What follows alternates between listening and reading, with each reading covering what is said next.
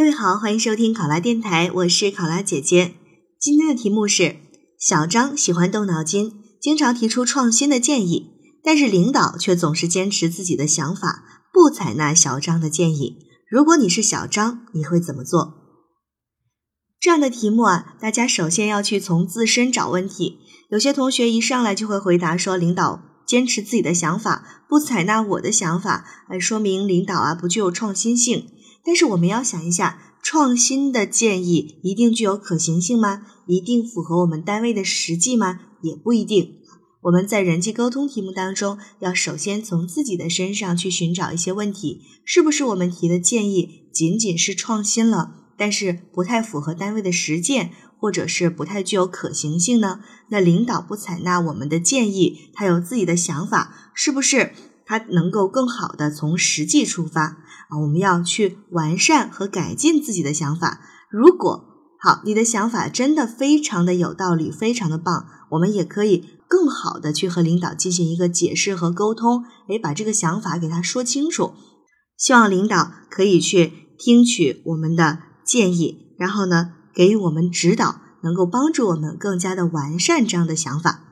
好，接下来考生开始答题。遇到题目当中的这种情况，我会全面的分析，冷静的思考，虚心的听取领导的想法和意见，继续开动脑筋，完善自身的建议，使其兼具创新性与可行性。首先，我会认真结合领导的意见，从适用性、可行性、接受性、创新性等方面综合思考分析之前提出的建议内容，全面的去审视和梳理其中的不足之处，并提出更完善的方案。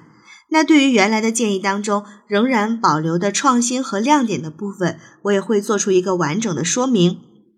由于我工作经验尚浅，可能思考呢具有局限性，也不太了解单位的实际情况。那在这个过程当中，我会虚心向有经验的同事们请教，请他们帮助和指正，帮助我提高修改建议的这个效率和质量。其次，我会将完善之后的建议方案呈交给领导审阅。一方面向领导会说明具体在哪些方面做出了修改，希望可以再次听取领导的意见和指导，并且表示呢会继续完善。另一方面也会把自己仍然觉得不理解的内容，委婉而真诚地向领导提出请教，并认真记录好领导的意见和建议。